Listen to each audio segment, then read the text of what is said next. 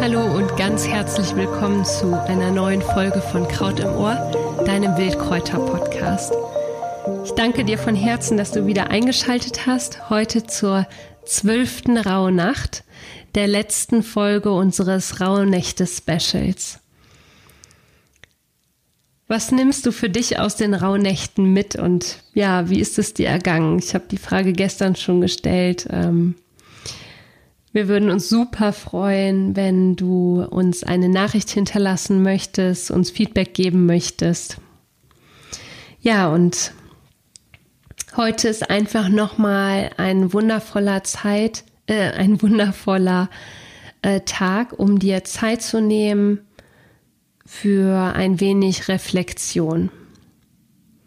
Nun geht es voller Energie auf in ein neues Jahr, das mit Sicherheit ganz, ganz viele Schätze für dich bereithalten wird. Und bevor ich ähm, meine letzte Inspiration für den letzten, für die letzte Rauhnacht mit dir teile, wollte ich noch mal so ein bisschen auf das Brauchtum eingehen. Und zwar hatte ich das schon mal am Anfang irgendwann erwähnt. Es gibt äh, die Perchten und die Perchtläufe. Und in der letzten Rauhnacht finden in vielen Orten in Süddeutschland, aber auch eben in Österreich die sogenannten Perchtenläufe statt. Also sie bilden den Abschluss der Rauhnächte. Und ja, Menschen verkleiden sich bei diesen Läufen eben mit gruseligen Masken, äh, und ziehen so ganz lautstark durch die Dörfer. Das wilde Treiben dient noch einmal dazu, böse Geister zu vertreiben, aber zugleich auch dazu, so die Samen, die in der Erde noch schlummern, zum Leben zu erwecken. Das finde ich total schön. In einem Sprichwort heißt es, im nächsten Sommer kann das Korn nur so hoch wachsen, wie die Perchten springen können. Ähm, ja, es wird also quasi auch damit so ein bisschen die Natur wach gemacht.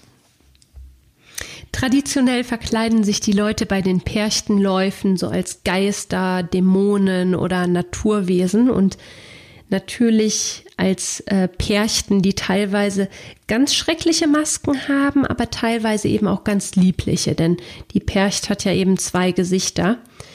Äh, sie verkörpert jeweils ähm, das Böse, aber eben auch das Gute. Solch ein Pärchenlauf findet bei uns natürlich nicht statt, aber ich möchte trotzdem so für die äh, letzte Rauhnacht so ein paar Bräuche noch mitgeben, weitere Bräuche, die auch du äh, zu Hause bei dir umsetzen kannst.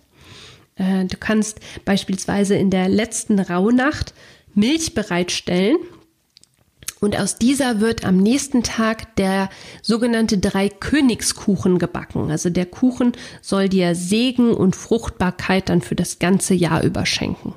Ist doch total praktisch. Kopfbedeckungen werden in äh, der Nacht geräuchert.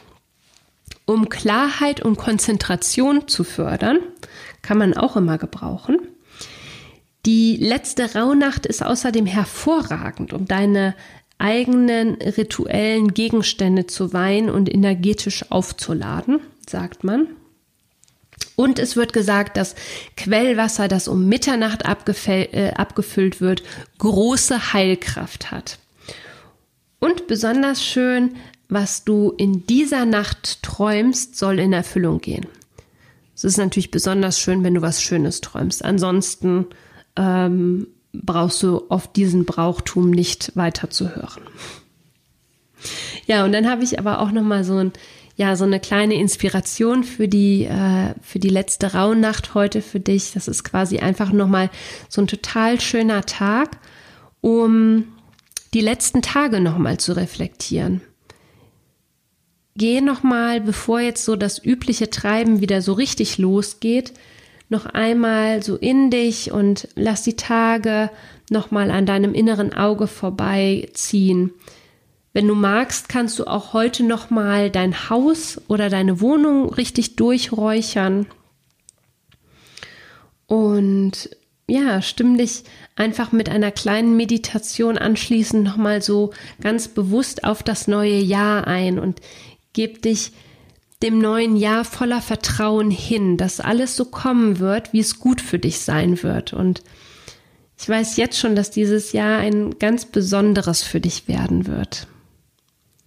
Ich wünsche dir ja Vertrauen für das neue Jahr, ganz viel Lebendigkeit, Leichtigkeit, Kraft für all das, was kommen mag.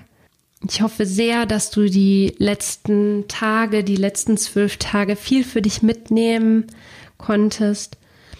Es ist so ein Riesengeschenk, dass wir hier wirklich in Frieden und Freiheit leben dürfen. Und ja, in diesem Sinne wünsche ich dir einfach nochmal alles Liebe und tausend Dank, dass wir uns gemeinsam durch die Rauhnächte begleitet haben.